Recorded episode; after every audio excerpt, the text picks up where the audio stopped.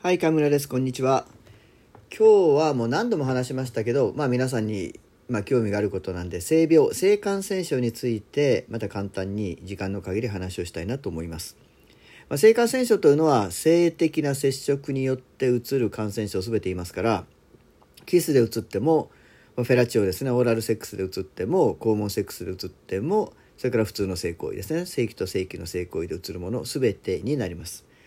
そしてまあ一般的に正規と正規の性行為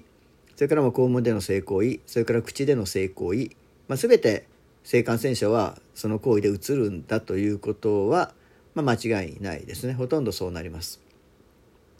でコンドームをつけて予防ができるっていうのもまあ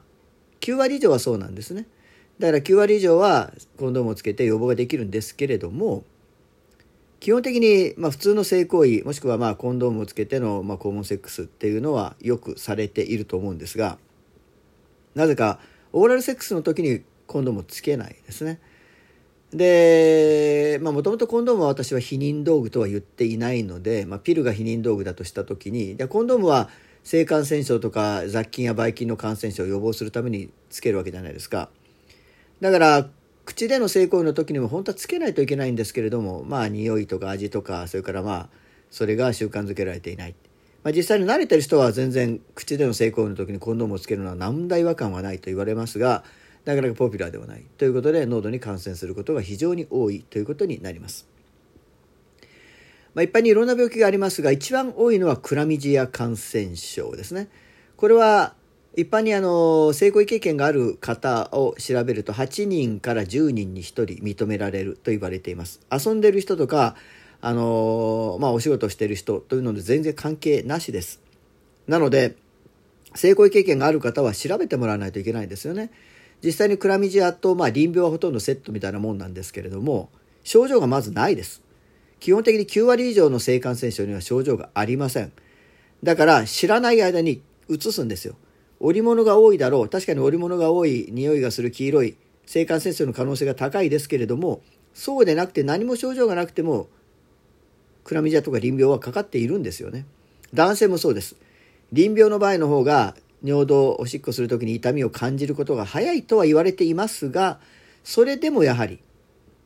症状がないことが多いので検査しないとわからないということを絶対に理解しておいてください。淋病やクラミジア女性の膣に感染する性感染症に関しては今は保険で尿検査で検査ができます。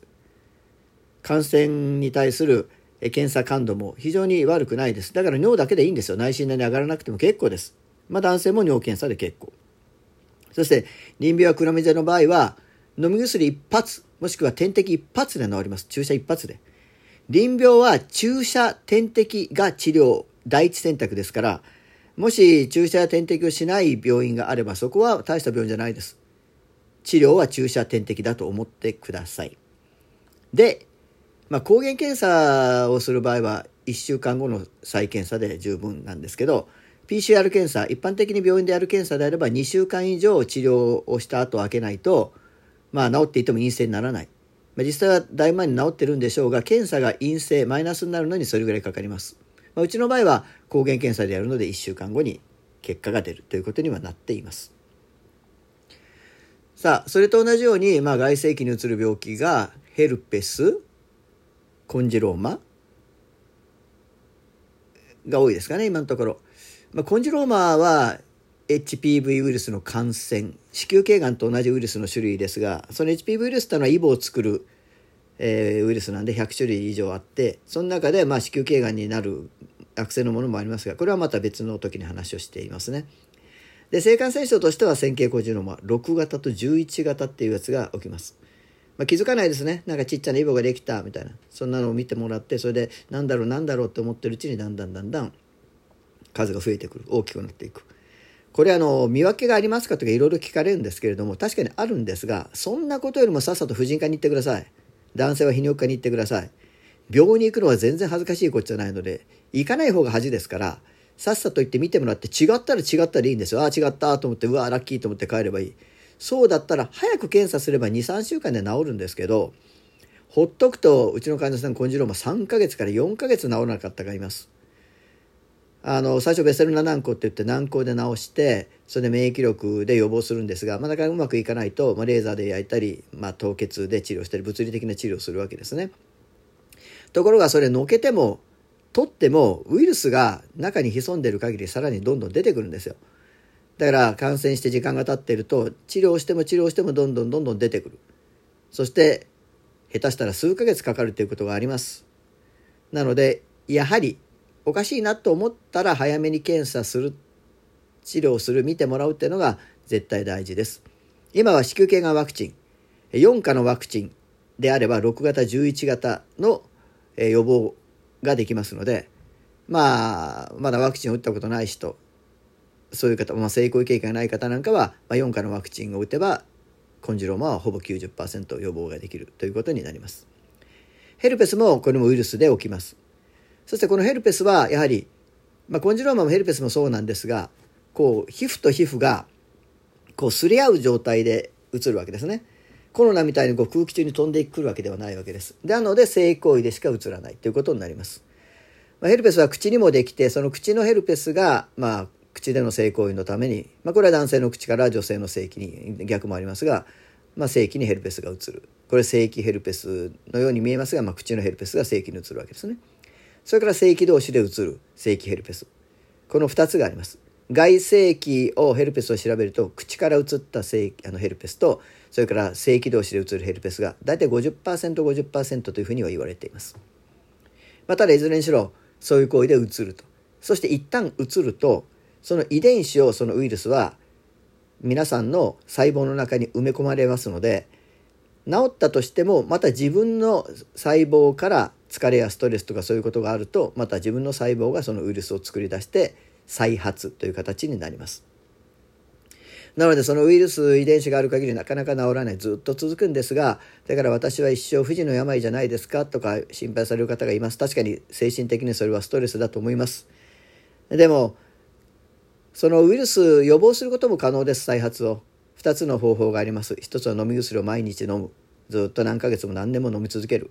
もう一つは1日で治るウイルスの薬があるのでそれを持っていて調子が悪いなと思った時に飲んで治す。そしてまた次回用に前もって持っていてまた調子が悪いなと思った時に飲んで治す。この2つの方法は保険で認められている方法です。それ以外にも一般的な治療としては飲み薬とそれから塗り薬。そして重症の場合は点滴で治療すると。これは予防ではなくて実際に治療する場合ですね。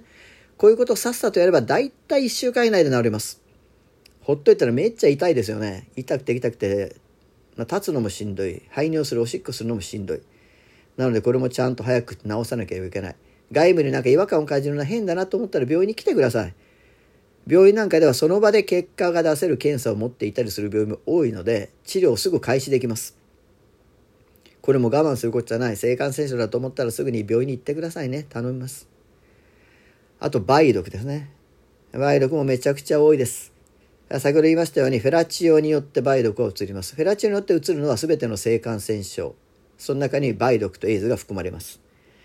だから本当まずいんですよ。できればフェラチオはしないでください。何もセックスとフェラチオはセットではないのであえてする必要はないし男の人もさせないでください。何もこれしなくてもいいじゃないですか。病気じゃないのを確認した方がずっといいです。梅毒というのはまあ皮膚あ粘膜ですか？ごめんなさい。粘膜に傷があるとそこから梅毒の菌が入ります。そしてその菌がまあいろいろ全身的な症状を起こすんですが最初はねなんか痛みのないイボができるんですよ。で痛みがないからすぐ消えるからあれ？と思って気づかない。ああ治った？と思って。そうすると次にこうお薬のアレルギーみたいな発疹ができることがあります。けどこれもねそのうちに消えるんですよ。痒くもないし。ああよかったってなる。そのうちにだんだんだんだんいろんな重要な臓器に脳とか心臓とか重要な臓器に行って死に至ることもあるっていう病気です。ですからなんか出来物が出ておかしいなとかなんか発疹が出ておかしいなっていう方はもう絶対に行ってほしいしまあ症状が最初ないわけですから無症候性の梅毒って方もいっぱいいらっしゃいますのでやはり性行為があれば定期的な検査をする。もしくはパートナーさんが変わるたびに検査をする。もしくはパートナーさんがとお付き合いが終わったら検査をする。そのなんかけじめけじめにきっちり検査をするという癖をつけましょう。じゃないと治りません。お仕事されてる方1ヶ月に1回喉の淋病クラメジア梅毒エイズ必ず調べてくださいね。うちのクリニックでも23ヶ月に1回は淋病クラメジア1年に1回は梅毒。まあ必ずで出てきます。なので検査して予防して治療する。それが大事なことになります。もう一回言います。パートナーさんが一定であっても相手が遊んでいない真面目な人であっても自分も遊んでいない真面目な人であっても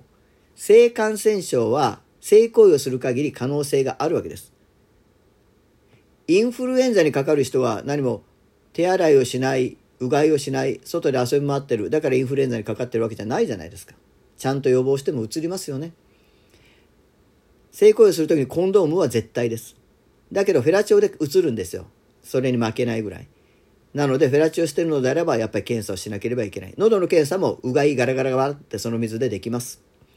そして治すのは見つければすぐ治るんですよ性感染症は。